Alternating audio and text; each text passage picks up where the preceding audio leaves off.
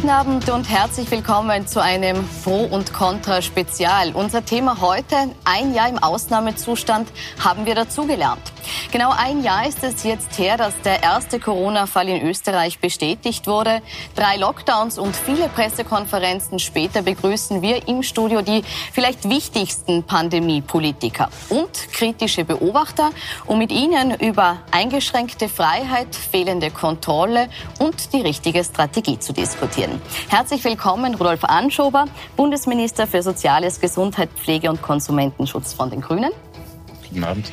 Peter Hacker, Wiener SPÖ-Stadtrat für Soziales, Gesundheit und Sport. Schönen guten Abend.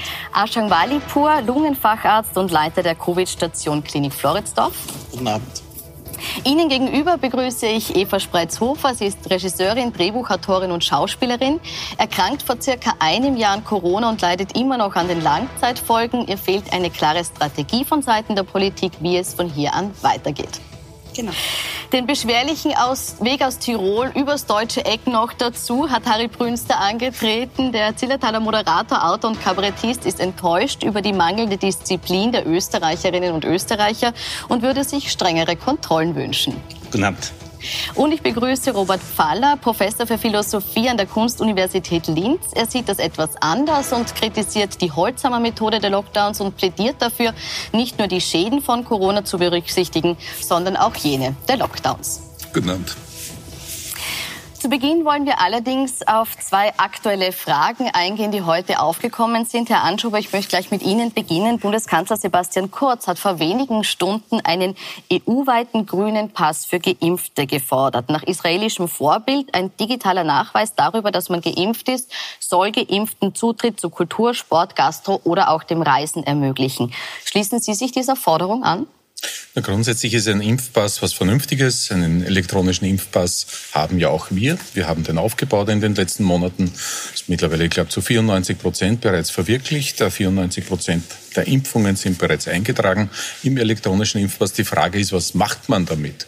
Äh, und äh, gibt es sozusagen eine Bevorzugung von Menschen in einer Gesellschaft, die geimpft sind oder nicht? Und das ist eine hochpolitische, ethische, demokratiepolitische Frage in Wirklichkeit. Und ich glaube, die müssen wir uns sehr grundsätzlich in unserer Gesellschaft anschauen. Ob wir das wollen, hängt auch davon ab, wie groß der Anteil äh, der Geimpften tatsächlich ist. Aber Herr Kurz hat ganz konkret gesagt, er will's. Sie auch? Er will einen europäischen Impfpass. Ein europäischer Impfpass ist richtig, aber die Frage ist, was macht man mit ihm? Ist es quasi ein Türöffner für eine Ungleichbehandlung in der Gesellschaft? so wie es in Israel der Fall ist. Sehr spannende Diskussion, die müssen wir führen miteinander. Aber Sie haben sich noch nicht festgelegt, auf welcher Seite Impfpass, Sie da stehen. ja. Impfpass ja, wofür er dienen soll, Genau. das ist noch offen. Frau Spreitzofer, teilen Sie den Vorstoß von Bundeskanzler Sebastian Kurz, dass diese Menschen, die jetzt geimpft sind, aber auch eben die Genesenen wie Sie sind, die Antikörper haben, mehr machen dürfen? Naja, im Moment natürlich noch nicht. Ja. Also ich teile den Vorstoß von der äh, Vorsitzenden der Bioethikkommission, Frau Trummel, die ich großartig fand, äh, weil sie sehr klar gesagt hat, es geht nicht um Privilegien, äh, sondern es geht darum, dass wenn Menschen virologisch nicht mehr ähm, gefährlich sind, dann müssen sie anders behandelt werden. Das bedeutet, wenn ich in der U-Bahn fahre, dann trage ich natürlich Maske, weil es ja nicht klar ist, bin ich geimpft oder bin ich irgendein Schwurbler, der denkt, äh, ich brauche keine oder habe eine dubiose Maskenbefreiung. Das ist wichtig, ja. Aber wenn wir dann weitergehen und wirklich alle Menschen, und das ist ja mal das Wichtigste, geimpft sind, die geimpft werden wollen, dann muss es natürlich eine, eine, ähm, eine Unterscheidung geben, was man darf und was nicht, weil das ist ja vollkommen absurd. Das ist ja eine pragmatische Sache. Es be- bedeutet, wenn ich also ins Kino gehe zum Beispiel, dann muss ich mir natürlich nicht freitesten, wenn ich geimpft bin. Äh, wenn ich aber nicht geimpft bin, was ja meine Entscheidung ist, dann muss man sich eben freitesten, zum Beispiel. Ja? Also Sie würden es dann als Alternative sehen, entweder Test oder Impfung. Nein, das ist für mich überhaupt keine Alternative, aber es wird nicht so sein, dass alle Leute sich impfen lassen und die müssen natürlich eine, eine Einschränkung haben. Das ist ja logisch. Herr Hacker, mehr Rechte für Geimpfte? Nein, ich glaube, es ist gerade jetzt der jetzige Zeitpunkt überhaupt noch der falsche, um die Diskussion zu führen. Ähm, die Diskussion kann man vielleicht dann einmal führen, wenn der Impfstoff sich in unseren Eiskästen häuft und wir nicht wissen, wie wir ihn loswerden. Sind wir nahe dran jetzt? Ähm, aber da sind wir knapp davor. Ähm, Im Augenblick haben wir genau das gegenteilige Problem. Wir haben viel mehr Lust auf mehr Impfstoff, als wir im Augenblick Impfstoff bekommen Gut, können. Aber wenn man das, Sie sagen jetzt alle, man kann die Diskussion verschieben. Jetzt ist ja das Ziel, dass man sagt, bis September soll es für alle das Impfangebot ja. geben. Äh, ein digitaler Impfpass, der Zutritt ermöglicht, da muss man ja auch eine Infrastruktur aufbauen. Also muss man die Diskussion nicht trotzdem heute führen, damit man dann, wenn man soweit ist, ja auch umsetzen kann? Also klares Bekenntnis zum digitalen Impfpass. Wir haben das gemeinsam beschlossen. Die Gesundheitspolitiker dieses Landes, Wien war das Bundesland, das gemeinsam mit der Steiermark und Niederösterreich den Impfpass überhaupt aufgebaut hat. Also mich braucht man nicht überzeugen vom Impfpass als Impfpass, als Ausweis eines Gesundheitszeugnisses. Die Frage, äh, machen wir dann Einschränkungen, wenn man das Gesundheitszeugnis nicht vorlegt, ist eine ziemlich tiefe ethische Diskussion, die erst stattfinden muss. Es ist keine einfache Fragestellung, weil Gesundheitsdaten natürlich schon behütete sind. Und es stellt sich dann automatisch die Frage, muss der äh, portierende Opa wissen, welche Gesundheitsindikationen ich habe? Und die, die Frage finde ich, kann man jetzt nicht beantworten. Die gehört diskutiert. Es ist keine Sie einfache gehört. Frage. Mhm. Ähm, und ich halte es äh, durch, ich bin nur sehr skeptisch, ehrlich gesagt, dass das möglich ist im Rahmen von demokratischen Spielregeln. Ähm, und ich bin auch der Meinung, die Frage wird sich nicht stellen, weil ich bin überzeugt davon, dass es uns gelingen wird, eine extrem hohe Durchimpfungsrate zu erreichen. Und ich halte es für wichtiger, im Augenblick darauf den Fokus zu legen. Mhm. Da, äh, vielleicht kurz jetzt nochmal an den Philosophen auch die Frage, weil Sie haben jetzt beide gesagt, das ist eine ethische Diskussion, die man führen muss. Haben Sie schon eine finale Meinung dazu? Was sagen Sie? Ist es ein notwendiges Unrecht, wie die Presse morgen titelt? Ist es etwas, was man umsetzen muss in der Form? Ich glaube, ähnlich wie Herr Stadtrat Hacker, dass es im Moment zu viele Fragezeichen hier gibt, um das zu beantworten. Mhm. Erstens wissen wir nicht, ob die Geimpften nicht doch ansteckend sind für andere. Zweitens wissen wir nicht, ob die Geimpften nicht morgen ansteckend sind für andere, äh, wenn das Virus mutiert ist. Und drittens äh, wissen wir nicht, wann wir endlich genug Impfstoff haben, damit die Menschen, die geimpft werden wollen, das überhaupt äh, können. Darum glaube ich, äh, ist die Debatte durch zu viele Ungewissheiten noch äh, verunmöglicht. Mhm. Wann werden wir diese Frage beantworten können? Wie wirksam ist die Impfung, auch gerade jetzt im Hinblick auf die Mutationen, die ja vermehrt jetzt auftreten? Also es gibt ja schon erste Daten auch aus anderen Ländern, gerade aus England selbst, auch aus Schottland gibt es Real-Life-Daten, auch aus Israel. Die Impfwirkung und der Schutz, worum es in erster Linie geht, ist ja, dass man Spitalssterblichkeit bzw. Spitalsaufnahmen senkt und das gelingt eigentlich mit allen uns derzeit verfügbaren Impfstoffen sehr, sehr gut. Auch was die britische Mutation betrifft, dürfte da nach wie vor ein sehr, sehr guter Schutz bestehen. Noch unklar ist, und da gibt es noch keine gut, guten Untersuchungen, nicht ausführliche Daten ist, was die anderen beiden Mutationen und Varianten betrifft, nämlich südafrikanische und brasilianische. Da muss noch weiter beforscht werden, aber trotzdem muss es das Ziel sein, so viel wie möglich, so schnell wie möglich zu impfen weil je mehr geimpft sind, desto weniger trotzdem Gesamtübertragung ist und damit sich das Risiko in Summe auch senkt, weitere Mutationen zu bilden und auch die weiterzugeben. Mhm. Äh, Herr Brünster, Sie mussten jetzt wegen einer Mutation, die in Tirol äh, grassiert, einen Test machen, um hierher reisen zu können. Wäre es Ihnen lieber zu sagen, ich habe einen grünen Pass, ich bin geimpft und kann deshalb ohne Test über die Grenze reisen? Das wäre mir auf jeden Fall lieber. Ich werde mir auf jeden Fall impfen lassen. Also ich glaube schon, also zum einen, wie es jetzt diskutiert wurde, ich glaube, man muss früh genug jetzt schon diskutieren, was wir dann machen, um eben auch ein mögliches Gleichheitsgesetz durchzusetzen. Aber wir müssen uns jetzt vorbereiten, denn in Kürze haben wir hoffentlich genug Impfstoff und werden geimpft sein. Also mit heutigem Stand sind in England 17 Millionen Menschen bereits geimpft. Das wäre fast zweimal Österreich. Also ich hoffe schon, dass das, das Ziel bald nahe ist. Und wenn wir dann einen Impfpass haben, finde ich schon ganz gut, dass der, der einen Impfpass in der Hand hat, möglichst viele Eintrittskarten hat. Mhm. Ähm, eine Frage noch abschließend zu dem Thema, Herr Anschober. Wenn man jetzt äh, davon ausgeht, dass dieser Impfpass kommt, ja, ist das was, was Sie sich vorstellen können? Also ein Impfpass, der Berechtigungen äh, erlaubt, also Zutrittsberechtigungen schafft. Wäre das etwas, wo Sie sagen, das muss man temporär anwenden in der Pandemie oder ist das etwas, wo Sie sich vorstellen können, dass das auch dauerhaft bleibt? Ja, das ist das, was ich mir vorstelle und dazu haben wir eigentlich schon die Voraussetzungen geschaffen, dass wir in einen ganz breiten gesellschaftlichen Diskurs eintreten. Ähm, ich glaube, das ist eine Grundsatzfrage in einer Gesellschaft. Äh, Gibt es diese Bevorzugung, Zugangsmöglichkeit, Privileg heute für falsch, weil du tust ja auch etwas dafür, wenn du dich impfen lässt. Es ist ja wohl überlegter Schritt und ich kann jeden, an jeden appellieren, das zu tun. Wie keinen Impfzwang in Österreich, aber je mehr Menschen sich freiwillig dazu entscheiden, desto besser ist das. Auch eine Form von Verantwortung, die man übernimmt für eine Gesellschaft. Genauso wie mit einem Test in Wirklichkeit. Das ist nicht hundertprozentig vergleichbar, aber vom Schritt, es zu tun und einen Beitrag zu leisten, das ist gut. Wir haben jetzt ein Projekt in Vorbereitung, ganz breit ausgetragen mit unterschiedlichen Wissenschaften, mit unterschiedlichen äh, Teilnehmerinnen, Teilnehmern, die wir einladen dazu. Da geht es im Wesentlichen darum, wie wird denn das Leben äh, mit Covid ausschauen, mit dem Virus ausschauen. Äh, wir werden in eine Phase kommen, äh, wo wir die Impfungen haben, wo wir eine gewisse Form von Sicherheit haben, aber ich bin relativ pessimistisch, äh, dass es bedeuten wird, äh, dass das Virus völlig weg sein wird. Also ich mhm. glaube, dass es so sein wird wie bei der Grippe, dass es von Zeit zu Zeit wiederkehrt, dass wir einen neuen Impfstoff brauchen dafür. Äh, und das wird uns schon ziemlich herausfordern. Und darum ist es wichtig, dass wir da nachdenken, dass wir reden miteinander. Und die Frage, wie gehen wir mit unserem Impfpass dann um, ist ein Teil davon, aber nicht alles. Das, da wird es viele zusätzliche breite Fragen geben für unsere äh, Gesellschaft, für die Zukunft. Das wäre schon ein ziemlicher Tabubruch, das muss man schon auch sagen. Also es wäre ein dramatischer Tabubruch im Grundverständnis der Gesundheitspolitik.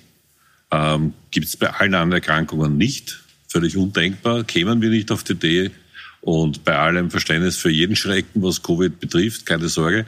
Aber wir haben auch schon Erkrankungen, die noch viel schwerwiegender sind und da kommen wir nicht auf die Idee, über solche Maßnahmen nachzudenken. Also deswegen glaube ich, dass es eine tiefgreifende Diskussion braucht und sehr viel kritisches Hinterfragen der Idee, weil es ein wirklicher Tabubruch ist. Es gibt aber das, das Beispiel Gelbfieber schon auch. Also die Menschen kennen schon, dass wenn wo ähm, verlangt wird, dass man sich impft, dann impft man sich oder man geht eben nicht hin. Also wenn man zum Beispiel hätte, wenn man nicht, wenn man nicht sagt Privilegien, wenn man, sondern wenn man sagt, äh, es gibt Einschränkungen für Leute, die sich bewusst nicht impfen lassen ja. wollen. Das ist ja ihre, das muss natürlich eine private Entscheidung sein, solange wir keine Impfpflicht haben, wie wir sie ja. bis 1977 mit den Pocken hatten. Aber wenn äh, es diese Entscheidung gibt, dann gibt es zum Beispiel die Einschränkung, dass man ähm, nur mit einem Test ins Kino gehen kann. Wo, ich, ich verstehe das, ich verstehe die große Einschränkung nicht, weil, weil es ja einfach nur ein... ansteckende Krankheiten gibt, wo gar keiner auf die Idee käme, eine solche Einschränkung Stimmt, zu machen. Stimmt, wenn, die, wenn das im Griff ist, so wie die Grippe im Griff sein wird, wenn, wie, wie die Pandemie irgendwann im Griff sein wird, wie die, äh, wenn, die, wenn Covid so im Griff ist, die Pandemie so wie die Influenza jetzt im Griff ist, nämlich dass es äh, erkannt wird vom Körper und so weiter, das wissen wir ja alle, dann wird das ja auch nicht mehr notwendig sein. Also Aber Sie ich wollte sagen nur, auch, es soll terminisiert jetzt in der akuten natürlich, Phase. Und ich wollte nur als Beispiel, weil Sie gesagt haben, es gibt es nirgendwo anders Gelbfieber, was die Leute für ganz normal finden, dass wenn das Einreisebestimmungen. Genau. Einreisebestimmungen, ja, das ja. war was anderes als wir Zugangsbestimmung zu ganz normalen Teilen des öffentlichen Lebens. Und da kennen wir bei keiner einzigen Erkrankung auch nur die Diskussion darüber, ob es solche Einschränkungen geben soll. Und deswegen sage ich, es ist ein echter Tabubruch. Wir hatten ob auch das noch ansteckende Hauterkrankungen, ob das ansteckende Hauterkrankungen sind, ob das alles die Erkrankungen sind, wo wir es gewohnt sind zu impfen, Masern, äh, Keuchhusten, jede Menge ansteckende Erkrankungen. Die finden nur in unserem Alltag nicht so eine Aufmerksamkeit wie diese Epidemie. Zu Recht an sich auch. Aber ich bin sehr vorsichtig, wenn es um grundsätzliche Tabubrüche geht. Gut, ich möchte die Diskussion über die Impfung jetzt an der Stelle äh, beenden, weil wir sehr viele Themen noch äh, am Tableau haben. Zum Beispiel äh, die aktuelle Situation mit den Neuinfektionen. Herr Anschober, wir haben heute zum ersten Mal seit einem Monat wieder über 2000 Neuinfektionen. Wir haben die Grafik hier nochmal vorbereitet, wo man sieht, wie die Kurve verläuft und sie steigt eben wieder an. Am 7. Februar waren wir bei einer Inzidenz von circa 105. Heute stehen wir bei über 140. 40. Die Zahlen steigen also wieder klar erkennbar an und äh, der Argesmediziner Franz Allerberger hat gestern gesagt, er rechnet damit, dass das Gesundheitssystem, ich glaube in vier Wochen, wieder an seine Grenzen gerät. Äh, Rechnen Sie auch damit und ist angesichts dieser Zahlen das Nachdenken über Öffnungen gerechtfertigt? Naja, der Professor Allerberger von mir in bestimmten Bereichen sehr geschätzt, aber in dem Fall ist er ein bisschen ein Fatalist. Es hängt schon von uns ab, was daraus wird, von unserem Handeln, von unseren Reaktionen. Und ja, wir haben gewusst, äh, wir haben seit Jahresbeginn, zumindest wissen wir es, seit Jahresbeginn Mutationen. Diese Mutationen, britische Variante, also die Länder kennen nichts dafür, sondern es ist halt benannt äh, nach dem ersten Fundort, äh, beziehungsweise die Südafrika-Variante, die leider in Tirol sehr ausgebreitet sich hat, im Bezirk Schwarz, im Wesentlichen die haben das Grundproblem, das sie uns bringen, dass wir eine 30 bis 40 äh, Prozent höhere Ansteckungswahrscheinlichkeit haben. Äh, sogenannter Reproduktionsfaktor, der dann um 0,3, 0,4 höher ist. Und das Problem ist, wenn diese Mutation die Dominanz beim Infektionsgeschehen erhält, also über 50 Prozent im Regelfall ist, Ihr seid in Wien oder wir sind in Wien äh, drauf und dran äh, in dem Bereich. Wir haben in Burgenland 70, 75 Prozent. Wir sind ordentlich über 50. Ihr seid ja auch schon drüber. Niederösterreich ist drüber. Das ist ein Ost-West-Gefälle im ja. Augenblick, aber das ist nur eine Frage der Zeit. Das wird in ganz Österreich, in ganz Europa ist das ein Phänomen, das da ist. Mit anderen Worten, das war zu erwarten, dass das einen erhöhten Druck auf das Infektionsgeschehen auslöst. Punkt eins. Und Punkt zwei, was natürlich schon der Fall ist, wir testen derzeit, was nur irgendwie möglich ist.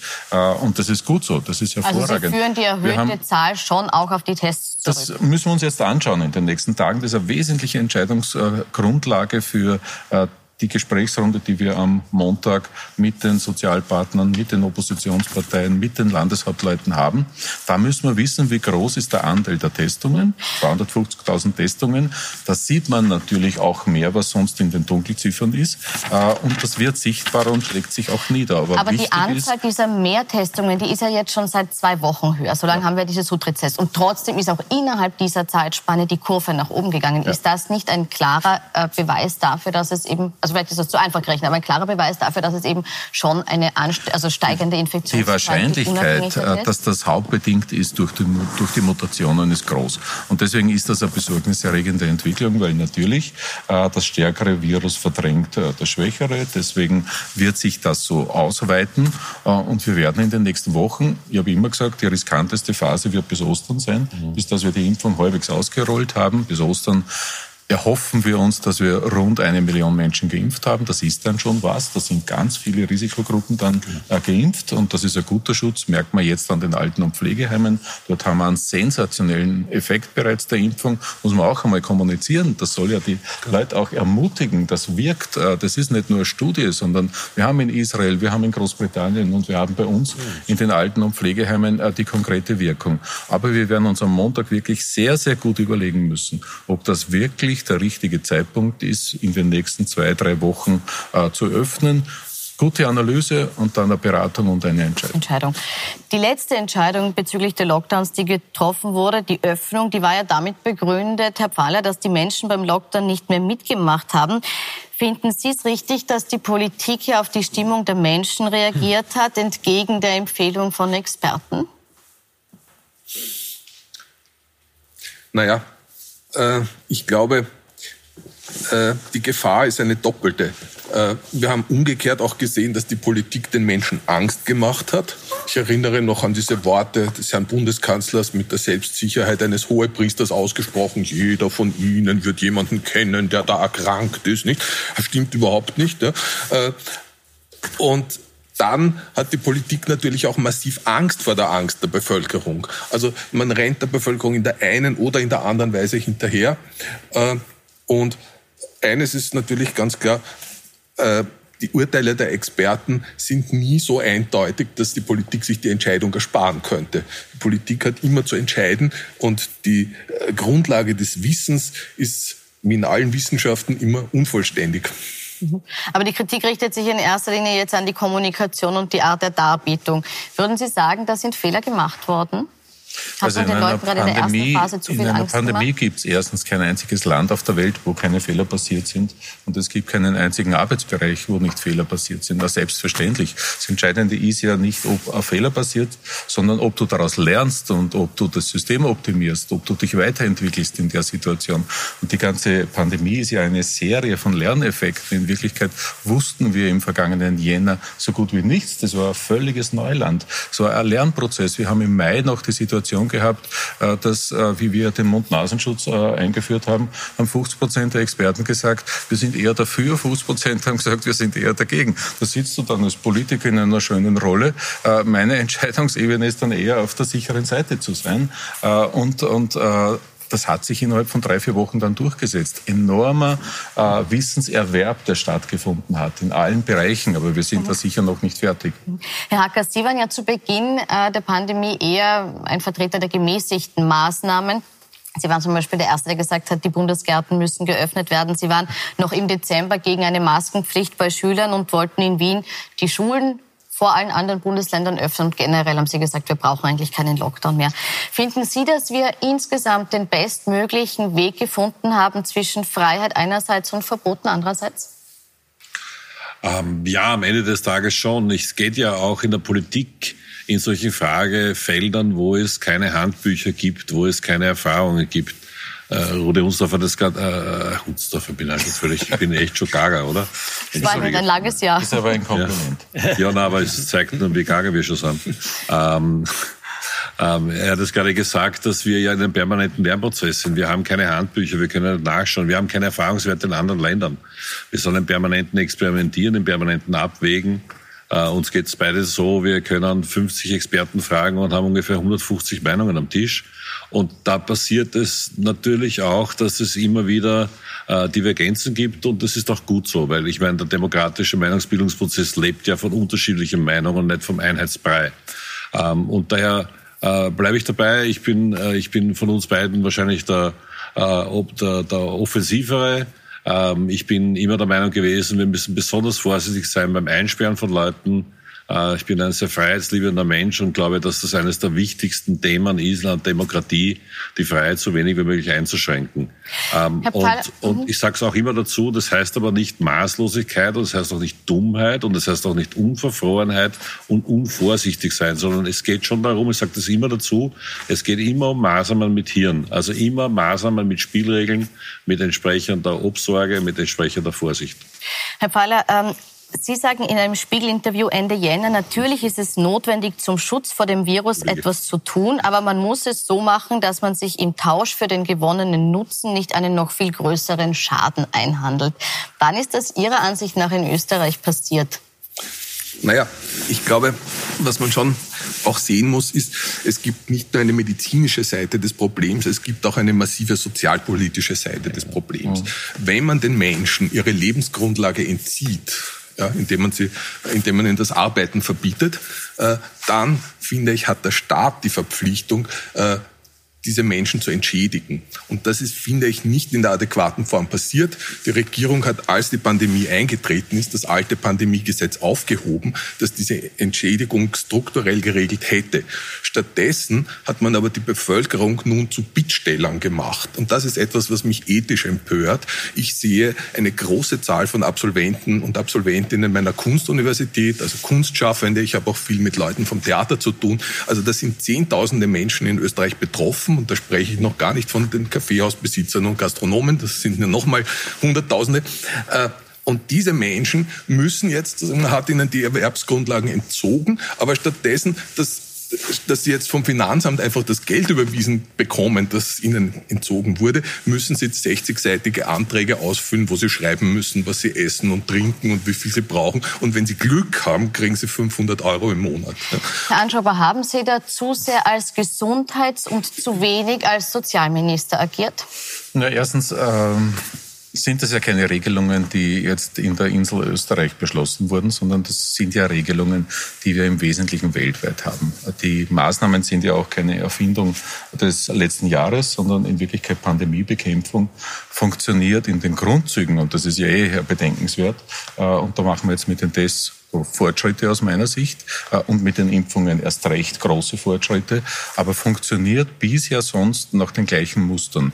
Das heißt, äh, dieses sogenannte Social Distancing, schlechteste Begriff, den es überhaupt gibt, denn wir wollen ja keine soziale Distanzierung haben, sondern wir wollen eine räumliche Distanzierung haben, äh, war immer das Grundprinzip. Und das hat natürlich Folgen, Konsequenzen. Das heißt, dass du Begegnungen, wo du, wo du eine Nähe entwickelst, wo eine Ansteckung passieren kann, dass du die möglichst reduzierst. Aber hätte Situation. man mehr auf die schauen müssen, die jetzt eben sozial in die Krise schlittern dadurch, ich glaub, das ist kein das Gehalt teilweise gekürzt wurde, ja. die ihre Jobs verloren haben, wo es noch zu viel größere glaub, Einbußen kommt? Ich glaube, das ist kein Entweder-Oder, sondern äh, die äh, Bewältigung der Pandemie, äh, die gesundheitspolitisch ist die Grundvoraussetzung dafür, erstens, dass wir wieder das wirtschaftliche Comeback zusammenbringen, was wir schaffen müssen. Extreme Herausforderung in vielen, in allen Bereichen. Da wird es sehr, sehr viel Unterstützung Unterstützung brauchen. Und da muss ein Staat wirklich wieder als Staat agieren, äh, nämlich Verantwortung übernehmen äh, in dem Zusammenhang.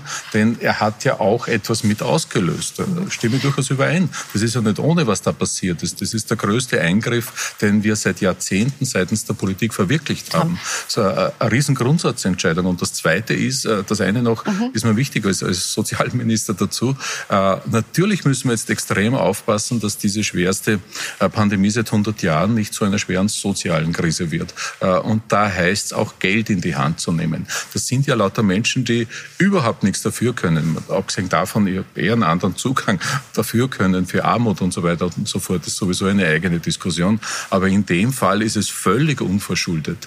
Und zwar Tausende und Abertausende, die in ganz schwierigen existenziellen Situationen sind jetzt. Herr Hacker, auch Sie sind für Soziales zuständig. Wird da genug getan?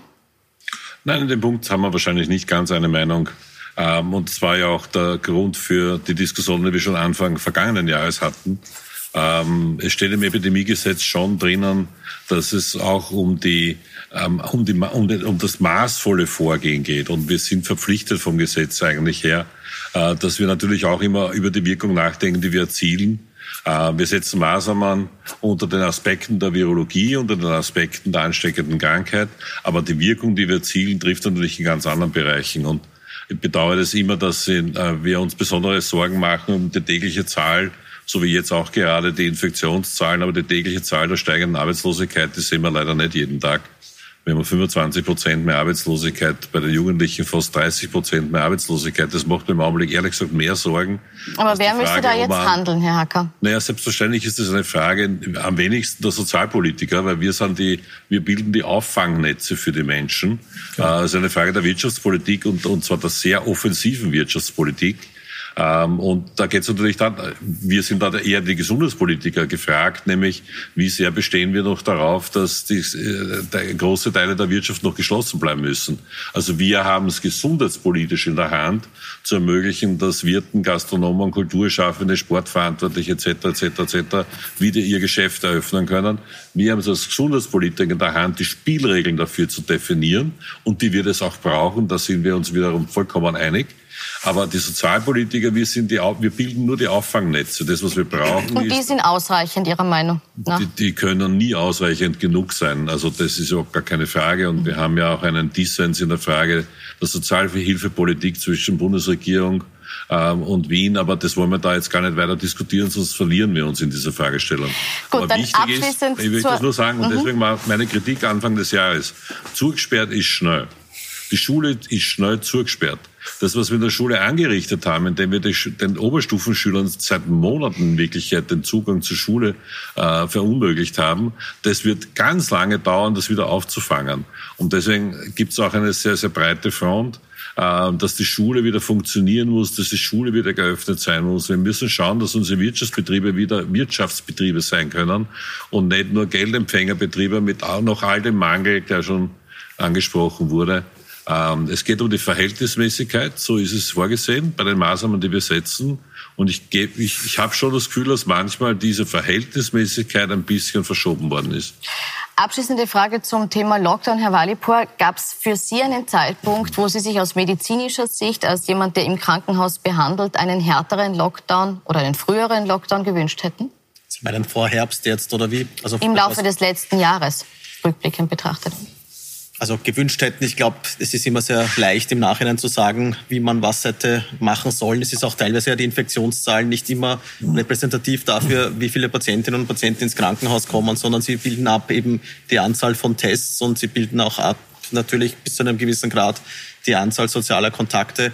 Ich glaube, wir sind nicht das einzige Land, das vor dieser Herausforderung gestanden hat, da zu diesem Zeitpunkt im Herbst diese Zahlen bewältigen zu müssen im Nachhinein kann man sich wünschen, was man will. Ich bin eher tendenziell jemand, der gerne nach vorne schaut und sagt, was haben wir für Lernen rausgezogen. Und ich glaube, wir haben viele Lernen rausgezogen und das, was jetzt getan wird und auch gerade wir haben das Privileg und, und das Glück, dass wir ein sehr robustes Gesundheitssystem haben als Mediziner, haben wir gut darauf reagieren können. Ganz kurzer Blick in die Zukunft.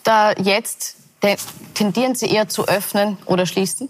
Es ist nicht meine Aufgabe, das zu entscheiden, was ich Ihnen sagen kann. Ich glaube, dass wir sehr sorgsam in den nächsten zwei bis vier Wochen uns anschauen müssen, ob die Zahlen, die derzeit tendenziell steigen, ob das auch bedeutet, dass es zu einer Zunahme von Spitalsaufnahmen kommt und entsprechend wir dann wieder situationselastisch unseren Bettenbedarf anpassen müssen. Mhm. Danke äh, für den ersten Teil. Wir machen eine kurze Pause, sind dann gleich zurück, versprechen dann verstärkt mit der Frau Freizhofer und Herrn Brünstner über die Themen Kontrolle und Strategie im zweiten Corona-Jahr.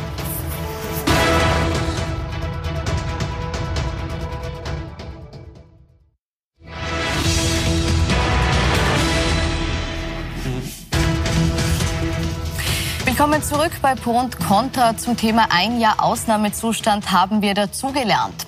Viel diskutiert wurde in den letzten Tagen und Wochen über das Bundesland Tirol. Und zwar deshalb, weil dort der erste Cluster der Südafrika-Mutation aufgetaucht ist.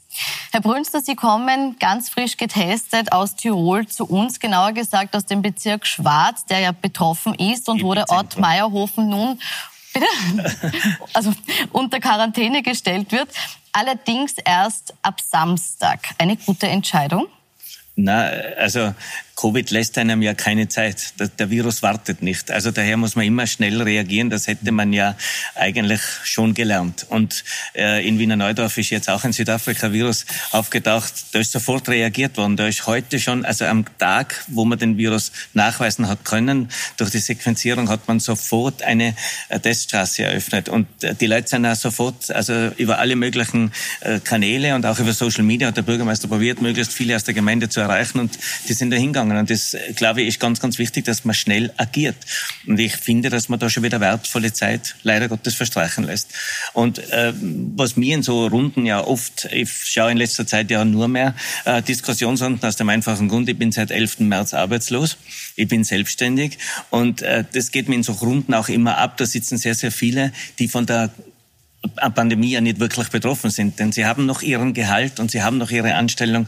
Also das ist bei uns schon ganz, ganz brutal gewesen. Und ich bin, also ich habe Gott sei Dank in den äh, Jahren vorher als Selbstständiger gut gewirtschaftet und lebe halt jetzt von meinen Ersparnissen. Also es ist nicht so, ähm, es stimmt schon ein bisschen was, was der Herr Faller sagt, dass man sich fast ein bisschen als Bittsteller vorkommt und dass das eben sehr, sehr lange dauert, bis man überhaupt was bekommt und dann bekommt man eben nicht viel. Also die Summen sind erträglich, sage ich jetzt einmal. Und der Lebensrhythmus läuft aber ganz normal weiter. Also es hat uns schon ganz schwer erwischt, die Selbstständigen. Dann äh, ich habe vor kurzem eine Diskussion gesehen, dann hat es es wird wahrscheinlich eine äh, Insolvenzaktion gegeben. Es werden ja eine Welle von Insolvenzen stattfinden. Nur die Großen haben weniger Probleme und die Kleinen- und Mittelbetriebe, ja, da wird es halt ein paar erwischen. Die Kleinen- und Mittelbetriebe sind nach wie vor der größte Arbeitgeber Österreichs. Also das wäre ganz, ganz schlimm. Und ich äh, kämpfe da für die Kleinen- und Mittelbetriebe, weil ich dazugehöre. Und ich glaube, man muss wirklich ein bisschen auf die aufpassen und auch ein bisschen auf die achten und ihnen eine, eine Chance geben, sich irgendwie wieder ins Leben zurückzubringen. Das ist nicht so einfach. Mhm. Sie nicken zustimmend, das heißt, Absolut richtig, auch, ich bin ja total auf Ihrer Seite und an Ihrer Seite ist ein Riesenthema. Äh, wir diskutieren dann oft in so schwierigen wirtschaftlichen Situationen über die großen Flaggschiffe, sozusagen, wo es um tausende Mitarbeiter und Mitarbeiterinnen geht, wo spektakulär ist, wenn ein Konkurs, wenn ein äh, Problem da ist. Aber äh, die große, große Menge der Mitarbeiter und Mitarbeiterinnen haben wir im Klein- und Mittelbereich.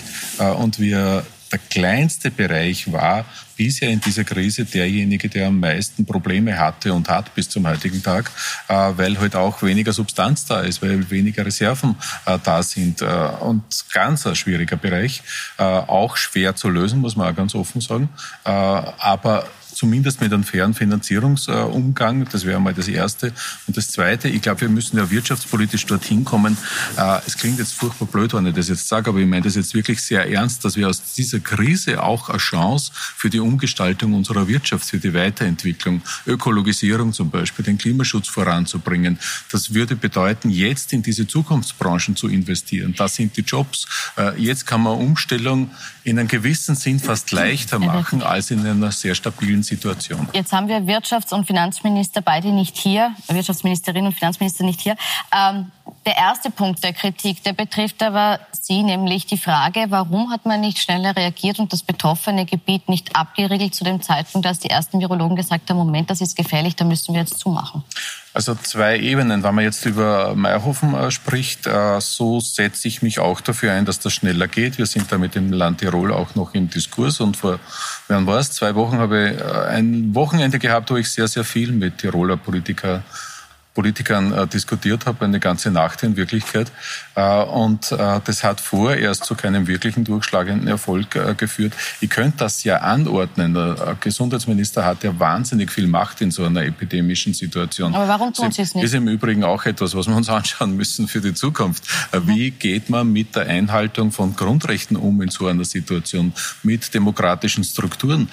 Warum, wenn du von Wien aus jetzt dem Land Tirol anordnest, das ist so, und du hast eine Quarantäne für das Gebiet XY und die gesamte Tiroler Politik wäre dagegen, und das war damals die Situation in Wirklichkeit, dann hast du ja keine Akzeptanz in der Region. Dann habe ich eine Maßnahme, aber 50 Prozent der Maßnahme ist das Umsetzen und das Kontrollieren vor Ort, wie Sie richtigerweise sagen.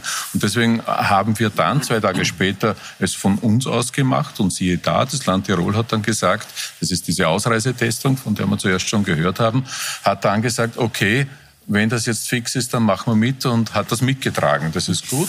Aber in Meierhofen muss das schneller gehen, bin ich auch der Meinung. Ich bin auch froh, dass Sie das gemacht haben, Herr Bundesminister, diese Anordnung des, der Ausreisebestimmungen. Ich bin auch heute genau kontrolliert worden, sowohl auf österreichischer als auch auf deutscher Seite, was ich ja gut finde, mhm. weil man soll eben den Virus nicht ausreißen lassen. Nicht? Das, auf das muss man aufpassen. Das kann man dem Covid nicht gut erklären.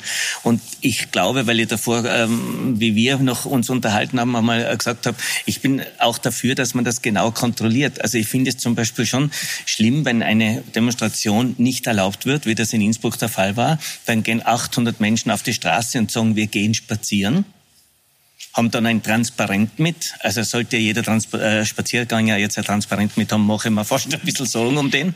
Äh, und das finde ich eigentlich das gehört kontrolliert und das gehört auch, wenn es verboten ist oder untersagt wird aus Pandemiegründen, dann muss man klar demokratische Rechte auch ein bisschen einschränken. Herr Wunz, auf die und zwar Kontrollen, Gesundheit zuliebe. Kontrollen möchte ich gleich ein bisschen später noch eingehen. Ich möchte noch kurz bei der Lockdown-Frage bleiben. Verstehen Sie, dass eine Anordnung in Wien oder teilen Sie die Einschätzung, dass eine Anordnung aus Wien in Tirol keine Akzeptanz gefunden hätte und dass da die Leute nicht mitgemacht hätten? Da gebe ich dem Herrn äh, Bundesminister schon recht. Ja klar, wenn da die ganzen Politiker dagegen sind, dann hat man ja natürlich im eigenen Land keine Verstärker. Man braucht natürlich, das muss logischerweise, das ist ja eine Demokratie, es muss eine demokratische Mehrheitsentscheidung sein. Und wenn, aber ich verstehe nicht, warum man nicht sofort diese Entscheidungen mitträgt. Denn der Südafrika-Virus ist eine Gefahr. Was genau der bewirkt, wissen wir noch gar nicht. Also da ist medizinisch ja noch einiges in der Forschung. Aber man muss einmal vorsichtig sein, finde ich um eben uns selbstständig wieder mal die Chance geben, dass wir irgendwann aufsperren dürfen. Wir haben wirklich ein Problem, weil wir ich sehe jedes Monat, jetzt wird wieder verlängert, es wird wieder verlängert. Und wenn die Zahlen, so wie wir gesehen haben, ansteigen, wird es auch problematisch. Wann können wir endlich wieder arbeiten? Äh, Herr Wallibo, vielleicht können Sie noch mal auch eine Einschätzung abgeben zu dieser südafrikanischen Variante. Äh, hätte man da früher rigoroser abriegeln müssen? Kann man die jetzt noch unter Kontrolle bringen? Und wie gefährlich schätzen Sie die aktuell ein? Also was wir wissen von der südafrikanischen Mutation ist, dass sie womöglich mit einer höheren, sage jetzt einmal, Ausweichtaktik, was die Impfung betrifft, verbunden ist. Da wird ja schon daran gearbeitet, dass man die Impfung entsprechend adaptiert. Das geht auch speziell mit den mRNA-Impfstoffen relativ gut, dass man die auch nachjustiert und dann auch in Zukunft vielleicht noch einmal einen dritte Impfung im Sinne einer Boosterung benötigt. Ähm, was die lokale Situation betrifft, natürlich das sogenannte Containment bedeutet immer, das hat man ja sehr früh schon gemacht in allen Bereichen, dass man sehr schnell Nachverfolgung betreibt dort, wo es Infektionen gegeben hat. Das ist grundsätzlich immer zu befürworten, ja. Wobei das die Tiroler wirklich sehr, sehr gut machen, muss ich auch dazu sagen. Das Contact Tracing funktioniert dort, sind sehr, sehr schnell, sehr konsequent. Also da kann man der Tiroler Landespolitik nichts vorwerfen. Frau Schwarzhofer, Sie haben sich selbst, ich habe es eingangs gesagt, vor einem Jahr äh, infiziert mit dem Virus, sind dann auch erkrankt und leiden bis heute an diesen Spätfolgen, an den Nachwirkungen. Äh, Sie haben gesagt, Geschmacks- und Geruchssinn sind immer noch nicht zurück und insgesamt fühlen Sie sich auch nicht so fit wie, äh, wie vor der Erkrankung. Jetzt haben wir gesprochen ja auch schon über die Menschen, die diese Maßnahmen nicht mehr mittragen. Haben Sie den Eindruck, dass die Menschen nach wie vor die Krankheit unterschätzen? Äh, die Menschen. Ich glaube, ähm, also was, was, was ich merke ist, ähm, natürlich gibt es Leute, die sie unterschätzen. Ja? Äh, ist, dass die Menschen müde werden, Sachen mitzutragen, wenn sie nicht verstehen, warum und keine Perspektive haben, woher das kommt. Äh, das sehe ich jetzt zum Beispiel gerade bei, bei dieser ähm, Diskussion vorher, wo Sie gesagt haben, ähm, na, die, die, die, die Arbeitslosen machen mir fast mehr Sorgen äh, als das Virus. Genau so eine Unterscheidung finde ich eine Katastrophe in Wahrheit, ja, weil die Menschen einfach verstehen, glaube ich, von Anfang an verstanden haben, beim ersten Lockdown auch noch, auch noch, was da los ist, jetzt immer mehr verstehen, wenn es näher kommt. Tatsächlich kommt es ja näher. Leute kennen mehr Leute, die, äh, die krank sind, die, die gestorben sind, die, ähm, die, die schwere Verläufe haben, obwohl sie jung waren. Karina Sakisova, äh, ähm, Hillinger, Mario Matt. Also sind es auch so Leute, die man kennt. Mhm. Man kennt mittlerweile immer mehr ähm, Erzählungen über Long-Covid. Eben, das ist ja auf der einen Seite dieser Geruchs- und Geschmacksverlust, den ich seit über einem, also fast einem Jahr, seit elf Monaten habe.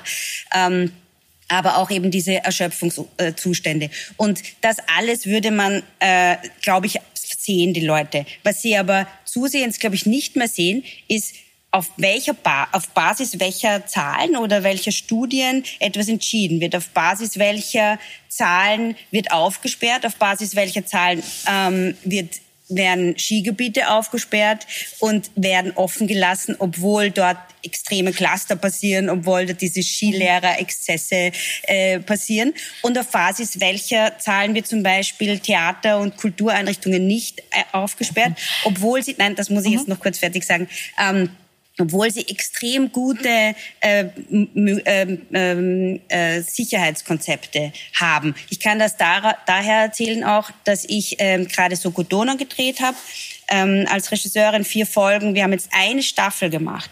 Ähm, das sind 16 Folgen. Wir haben keinen einzigen Tag ausfallen lassen müssen, weil dieser Teilfilm diese Pandemie so begegnet, dass wir zweimal in der Woche getestet werden, dass alle dort Masken tragen. Es gibt ein Set Also Sie sagen, man weiß, wie es geht, man müsste man weiß, wie es geht. Umsetzen. Es gibt einfach, es gibt wirklich offenbar, so wirkt das, ähm, Lobbys, die, sage ich jetzt mal wie in Tirol, die Skilobby, ähm, stärker sind als die Kulturlobby und ähm, vielleicht bessere Konzepte haben, aber die Kulturlobby aber nicht nicht nicht durchkommt. Und deswegen möchte ich ganz kurz, jetzt, muss ich Sie kurz unterbrechen, weil es war jetzt ein langer Vortrag. Ja, aber ich finde es wichtig zu evaluieren, wo sich angesteckt wird und ja. auf Basis äh, welcher Zahlen aufgemacht wird und, und dann gehen die Leute auch mit. Gut, kurze Replik hier auf dieser Seite. Wird das erhoben? an Sie beide. Wird erhoben, wo die Ansteckungen sind und, und, und warum steht die Kultur hinten an und das Skifahren ganz vorne? Natürlich wird das evaluiert. Äh, das ist das eine. Also wir haben derzeit äh, zwei große Bereiche.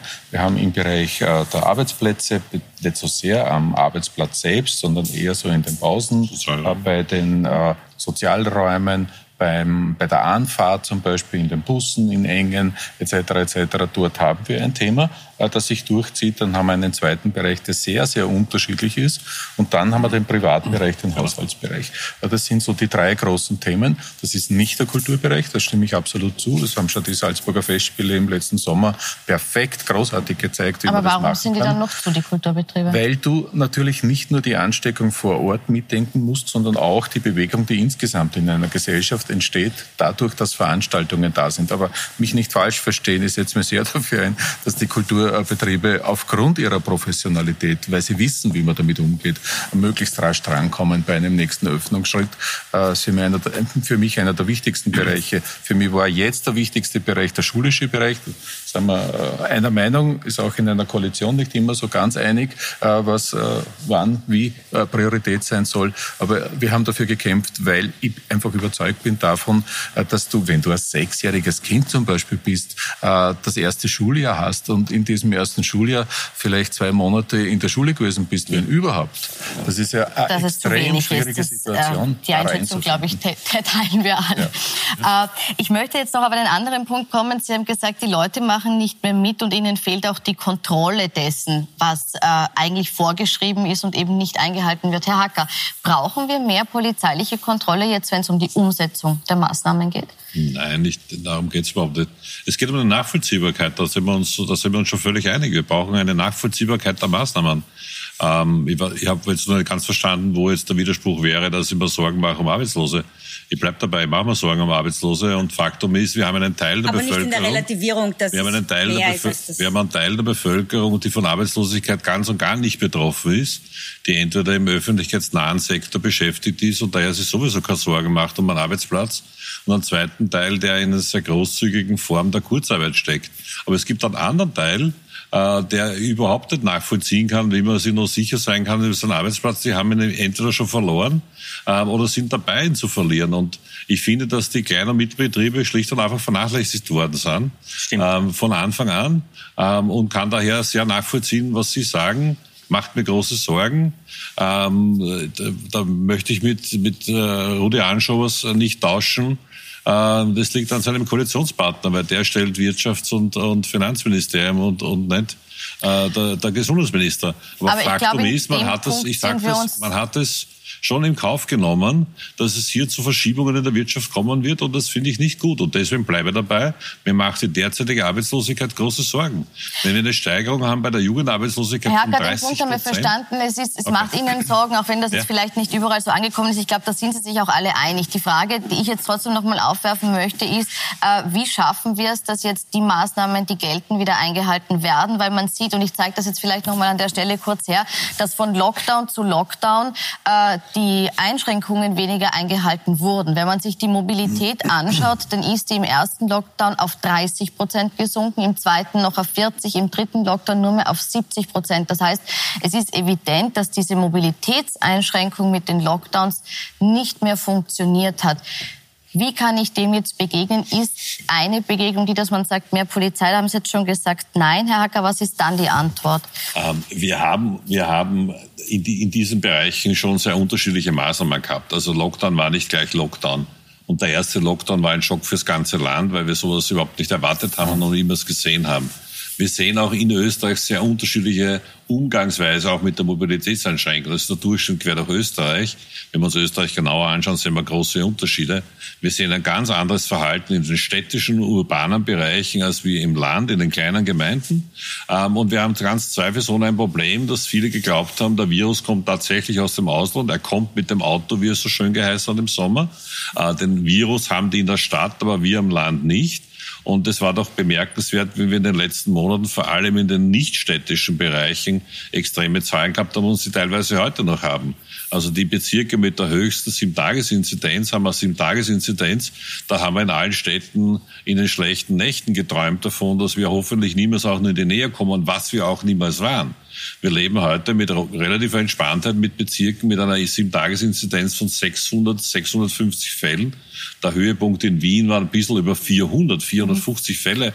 Einmal ein kurzer Peak auf 490. Also wir haben da schon sehr verschobene Wahrnehmung. Also sagen, das ist unser Problem. Wien, okay, und Sie sagen, Wien steigt da besser aus. Ähm, Herr nicht nur Wien, Moment. Moment der urbane Raum. Der urbane, Raum. Ja. Äh, Herr Pfeiler, wie bringt man jetzt die Menschen dazu, diesen Anweisungen wieder zu folgen, die Maßnahmen wieder mitzutragen und sich so zu verhalten, dass wir das Virus unter Kontrolle bekommen? Nun, ich glaube, es, eines ist, muss man bedenken, auch ein bisschen zum Verständnis dieser sogenannten Faktenleugner oder so, die ein bisschen durch die Medien geistern. Ich glaube, sehr viele Menschen waren durch die Schutzmaßnahmen ökonomisch ruiniert, bevor sie irgendjemanden kannten, der an Covid erkrankt oder gar gestorben war. Und sehr viele haben sogar jemanden gekannt, der gestorben war aufgrund der Maßnahmen und nicht aufgrund von Covid. Also zum Beispiel, weil ein Bekannter Lungenentzündung bekommen hat, im Spital angerufen hat, die haben gesagt, kommen Sie lieber nicht, bleiben Sie zu Hause, es könnte Covid sein. Der ist aber dann an der Lungenentzündung zu Hause gestorben. Kenne ich solche Fälle. Ne? Äh, das heißt, ich glaube, sozusagen, äh, wenn man die Menschen vor allem im Sozialen schützt und wenn man sicherstellt, dass sie nicht auch an den Maßnahmen äh, massiv sterben, äh, sondern nur an dem, woran man wirklich befürchten muss, dann äh, ist die Akzeptanz größer. Wenn man sicherstellt, dass die Menschen sozial abgesichert sind. Und darum glaube ich, und das ist ganz wichtig, und Herr Anschuber, Sie sind da ausgewichen vorhin, wir brauchen ein neues Pandemiegesetz. Das ist kein Zustand, dass die Leute Aber Antrag stellen ja kein müssen. Pandemiegesetz. Bitte? Wir haben ja kein Pandemiegesetz. Ja, weil es Ihre Diese Regierung Republik, aufgehoben hat. Nein, ja. es hat ja nie ein Pandemiegesetz gegeben. Das alte, das alte Seuchengesetz Epidemiegesetz heißt ja deswegen Epidemiegesetz, weil man immer davon ausgegangen gegangen ist, dass das bezirksweise äh, Infektionsfälle und Infektionssituationen sind. Und darauf sind auch äh, die Regelungen, die finanziellen Entschädigungsregelungen dann aufgebaut gewesen. Aber nie auf die Tatsache, dass eine Republik in einer Pandemie ist. Deswegen hat es auch so geheißen.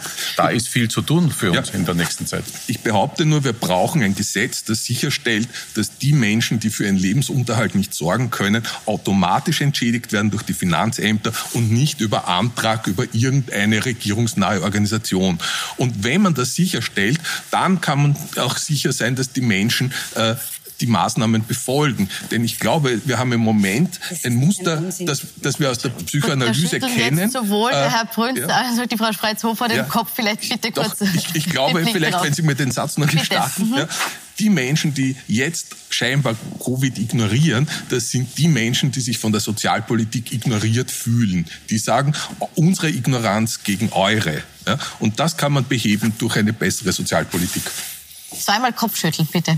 Ich glaube, das kann man nicht so verallgemeinern. Das ist äh, sicher nicht so. Und wenn ich äh, sozial abgesichert bin, heißt das nur lange nicht, dass ich irgendwelche Verordnungen befolge. Das hat miteinander nichts zu tun, für mich. Nein, überhaupt nicht. Also ich meine, in manchen Dingen, also ich, man, man muss auf jeden Fall äh, ähm, schauen, dass die Leute sozial abgesichert sind, das ist überhaupt keine Frage. Aber die Leute, die jetzt gerade auf die Straße gehen und sich benützen lassen von der FPÖ und anderen Rechten äh, äh, und die da aufgesammelt werden und irgendwie Corona leugnen, das, das geht in die Richtung Sekte und in eine, eine eigene Sendung. Äh, das ist überhaupt nicht so, dass, dass, dass man sagen würde, man gibt denen jetzt äh, ähm, ökonomische Besserstellung und dann halten die die Maßnahmen ein. Mein Gefühl ist, und ich habe heute meine Tochter gefragt, äh, die ist 21 ähm, und, und studiert an der WU die ganze Zeit online und die, die ist genau eine von denen, die, die, die wirklich, wo man sagt, der verlorene Generation, die sagt, Mama, weißt du, ich habe sie gefragt, was soll ich hier sagen? Und sie hat gesagt, weißt du, es kennt sich einfach keiner mehr aus. Es ist einfach dieses Aufsperren, Zusperren, man weiß nicht warum. Ähm, das ist der Wahnsinn, dieses Auf und Zu. Dieses, sie sagt, Mama, ich habe gelesen in der Zeit, äh, diese No-Covid-Sache, das leuchtet mir jetzt langsam ein. Einfach zu sagen, das wäre wenigstens eine Strategie. Das, das, die, die auch zum Beispiel jetzt beim Impfen, keine Perspektive zu haben, nicht zu wissen, wo kann man anrufen, wo kann man, wo weiß man, wann man drankommt. Äh, ich habe jetzt für die, als Vorbereitung für diese Sendung nachgeschaut. In Deutschland, da gibt es ein Dashboard, da klicke ich an, da sehe ich, wie viele Leute sind gerade geimpft, ähm, wie viele verteilt auf die einzelnen Länder. Und ähm, eine letzte Sache noch äh, zu der Impfung ähm, und wie die Leute die Maßnahmen mittragen. Eine Freundin von mir, die nierentransplantiert ist, ja, versucht seit Wochen herauszufinden, wann sie geimpft wird. Und kommt immer wieder an die 1450-Nummer, die ihr aber nicht weiterhelfen können. Und es ist überhaupt nicht nachvollziehbar. Warum, die in Wien, die Freundin? Ja, warum Vielleicht? Hochrisikogruppen mhm. ja, nicht wissen, ähm, wo sie, wann sie geimpft werden und warum sie vor allem, und das habe ich heute eben gelernt, nicht dort geimpft werden, wo sie wo sie gut aufgehoben sind ja. und wo man weiß. Geben wir die Frage vielleicht ganz kurz weiter, Herr Hartler. Nämlich an Ihren Ambulanzen. Ja. Impfplan, äh, warum kriegt man in Wien noch keine Auskunft, gerade auch als Risikogruppe, wann und wo man geimpft werden kann? Wir es nicht wissen, man kann immer nur das beauskunften, was man weiß. Wir haben ungefähr dreimal in der Woche veränderte Informationen über die Lieferung von Impfstoffen. Denken Sie nur an die Frage von AstraZeneca, da ist gestern zum ersten Mal eine klare Aussage gekommen, dass die Altersbegrenzung bei AstraZeneca wohl fallen wird. Ich nehme an, das wird in den nächsten Tagen passieren. Nächste Woche. Damit ist die gesamte Planung, die wir bisher gemacht haben, ich hatte vor, morgen eine Pressekonferenz zu machen mit der Planung, die haben wir heute am Nachmittag gekübelt weil die ist natürlich hinfällig, wenn Impfstoffe plötzlich wieder für andere Zielgruppen verwendet werden können. Wir sind in einer Mangelwirtschaft, ich habe das mehrfach gesagt. Aber so, dass wir gar nichts wissen, stimmt natürlich auch nicht, sondern wir haben eine ganz klare Impfstrategie. Sie können übrigens auch auf das Dashboard im Gesundheitsministerium klicken. Sie können auf die Dashboards in den Bundesländern klicken. Also die Transparenz ist vollkommen da. Wir wissen, wir haben jetzt, ich würde es noch sagen, wenn ich den Satz noch sagen darf, wir haben jetzt die Phase 1 noch immer nicht abgeschlossen. Und die Phase 1 heißt Alten- und Pflegeheime die Bewohner, die Mitarbeiter, Spitäler, die Mitarbeiter, heißt der gesamte niedergelassene ärztliche Bereich die Mitarbeiter und Hochrisiko über 80. Wir sind noch weit entfernt davon, diese Phase 1 abgeschlossen zu haben, weil die große Gruppe der Hochrisiko über 80, da beginnen wir erst so wenig Impfstoff haben wir. Ich habe in Wien 520.000 Anmeldungen zum Impfen, bekomme pro Woche, jetzt ist schon super, 15.000 Impfdosen okay. pro Herr, Anschub, Woche. Äh, Herr Hacker, lassen Sie uns da noch mal kurz unterbrechen und jetzt Herrn Anschober fragen, schaffen wir den Impfplan? Wenn das so zögerlich anläuft, bekommen wir genug Impfstoff, damit wir an dem jetzigen Plan festhalten können? Ähm, am jetzigen Impfplan können wir festhalten, dass wir da funktionieren. Der ist auch trotz Erlass, der Lieferschwierigkeiten von Astra ist ja aufgebaut auf den Impfmengen, die fix zugesichert sind. Das heißt, wir haben extrem vorsichtig kalkuliert. Auch für dieses zweite Quartal haben ja teilweise auch umgebaut nach den Erfahrungen mit AstraZeneca. Und das ist ein guter Impfstoff, den wir überhaupt nicht diskreditieren. Also würde ich den kriegen, würde ich mich sofort impfen lassen damit. Äh, ganz, ganz wichtig, wird uns noch sehr helfen. Aber wir haben, was die Mengen betrifft, ganz stark jetzt auf BioNTech äh, umstrukturiert. Wir haben BioNTech stark zugekauft. Das heißt, das ist der Hauptimpfstoff. Und darf ich äh, trotzdem äh, die zu Mengen, die kurze die Nachfrage zu Astra wegen der Wirksamkeit. Okay. Äh, die über 45, äh, über 65, 65, die Altersbeschränkung, die fällt. Da gehen Sie fix davon aus? Also es gibt die Aussagen äh, des Nationalen Impfgremiums. Das sind die Wissenschaftlerinnen in Österreich, auf die wir hören. Äh, die, werden, die Empfehlungen werden von mir immer umgesetzt. Das ist ganz, ganz wichtig, dass ein Politiker nicht hergeht und dann sagt, ich habe eine Privatstudie und glaubt, das wird ein bisschen anders sein. Äh, das sind Expertinnen, äh, die sagen uns, dass es in den nächsten Tagen eine entsprechende Empfehlung geben wird. Diese werden wir umsetzen. Dann werden wir natürlich ein bisschen Umplanung brauchen in manchen Details. In Summe wird es organisatorisch in ländlichen Regionen zumindest einfacher werden. Ja. Weil in ländlichen Regionen war, um das in einem Satz noch kommunizieren zu können. Ein bisschen das große Problem, das wir hatten, äh, viele Menschen, die in der Peripherie, in ländlichen Strukturen äh, nicht mehr mobil sind, weil sie schon relativ alt sind, äh, eine schwierige Lebenssituation, Erkrankungssituation haben.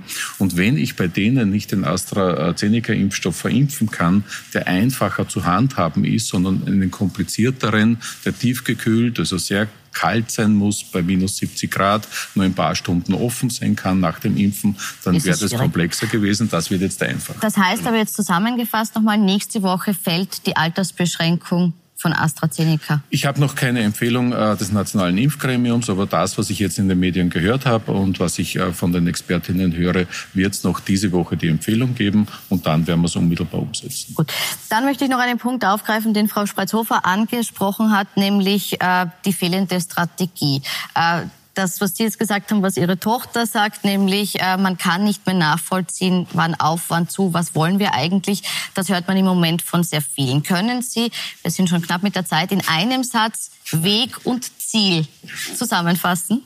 Das Ziel ist ganz klar, dass wir diese Phase bis äh, zu Ostern, äh, wo wir mehr Impfstoff haben werden, wo wir dann groß äh, in die Breite gehen können bei den Impfungen, dass wir die gut überstehen, diese nächsten vier Wochen. Äh, dann wird's wärmer, dann wird's insgesamt etwas einfacher und leichter werden. Diese nächsten vier Wochen werden die schwierigste Phase für uns.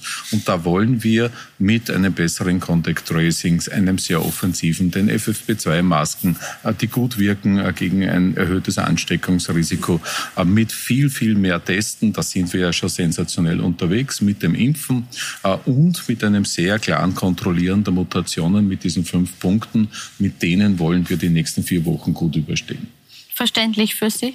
Ja, dann habe ich nur noch eine Frage. Das heißt, irgendwann einmal wird es möglich sein, irgendwo zu erfahren, wann man geimpft wird? Definitiv, ja. ähm, weil das ist nämlich ein Riesenproblem, dass das natürlich die Impfkaiser Dänemark, äh, Israel und Großbritannien machen das zentral. Wir machen das so dezentral, dass es halt überall andere äh, Informationen gibt. Es gibt eine Veröffentlichung von mir aus der letzten Woche, wo schon nachvollziehbar ist, wie wird es in den nächsten Wochen sein. Ich wollte morgen die Planung für die nächsten Wochen veröffentlichen, habe es heute am Nachmittag gekübelt, weil die AstraZeneca-Botschaft gekommen ist. Wir werden nächste Woche wieder eine Planung machen und überhaupt gar keine Frage, auch Hochrisikogruppen werden wissen, den Zeitraum, wann die Impfung stattfinden wird. Wir beginnen auch jetzt mit den Hochrisikogruppen, aber wir arbeiten uns von oben nach unten, altersmäßig von oben nach unten durch. Warum tun wir das? Weil die, je älter die Bevölkerung, desto größer äh, unsere Sorge, weil das die Patientinnen und Patienten sind, die wir in den Spitälern gesehen haben. Und ich möchte es am Schluss noch sagen, weil es wirklich die tolle Botschaft des Moments ist. Wir haben in den Pflegeheimen schließen wir diese Woche die erste Impfung ab in ganz Österreich, im Wesentlichen in Wien war sie, ist es so. Ja. Wir haben in ganz drei Österreich Wochen, durch, ich glaube, ganz Österreich ist durch, in drei Wochen wirklich auch die Zweitimpfung durch. Aber wir haben in Wien, in den Pflegeheimen schon sehr viele Impfungen, Zweitimpfungen durch. Und wir sind jetzt bei den Erstinfektionen in den Pflegeheimen auf einem Fünftel von Anfang des Jahres. Also innerhalb von nicht einmal zwei Monaten sind wir auf ein Fünftel zurückgefallen, auch obwohl wir im Augenblick, wie wir alle wissen, steigende Zahlen haben aufgrund der Mutation. Ist, die, ist es wirklich sensationell, was wir sehen in den Pflegeheimen und wir sehen es auch schon im Spital. Wir haben wesentlich weniger Neuaufnahmen von Patienten aus den Alten- und Pflegeheimen. Und das ist sozusagen der Grund, warum wir jetzt bei der ältesten Bevölkerungsteil versuchen, das noch stärker zu forcieren und dann arbeiten wir uns altersmäßig runter. Natürlich mit viel zu wenig Impfstoff, was das Bedürfnis ist, aber mit trotzdem einer klaren gemeinsamen Strategie. Gut, mit diesem positiven Ausblick beenden wir die Runde. Ich bedanke mich für Ihre Kritikpunkte, für die Diskussion, für Ihr Kommen und wünsche Ihnen noch einen schönen Abend auf Puls 4 und Puls 24.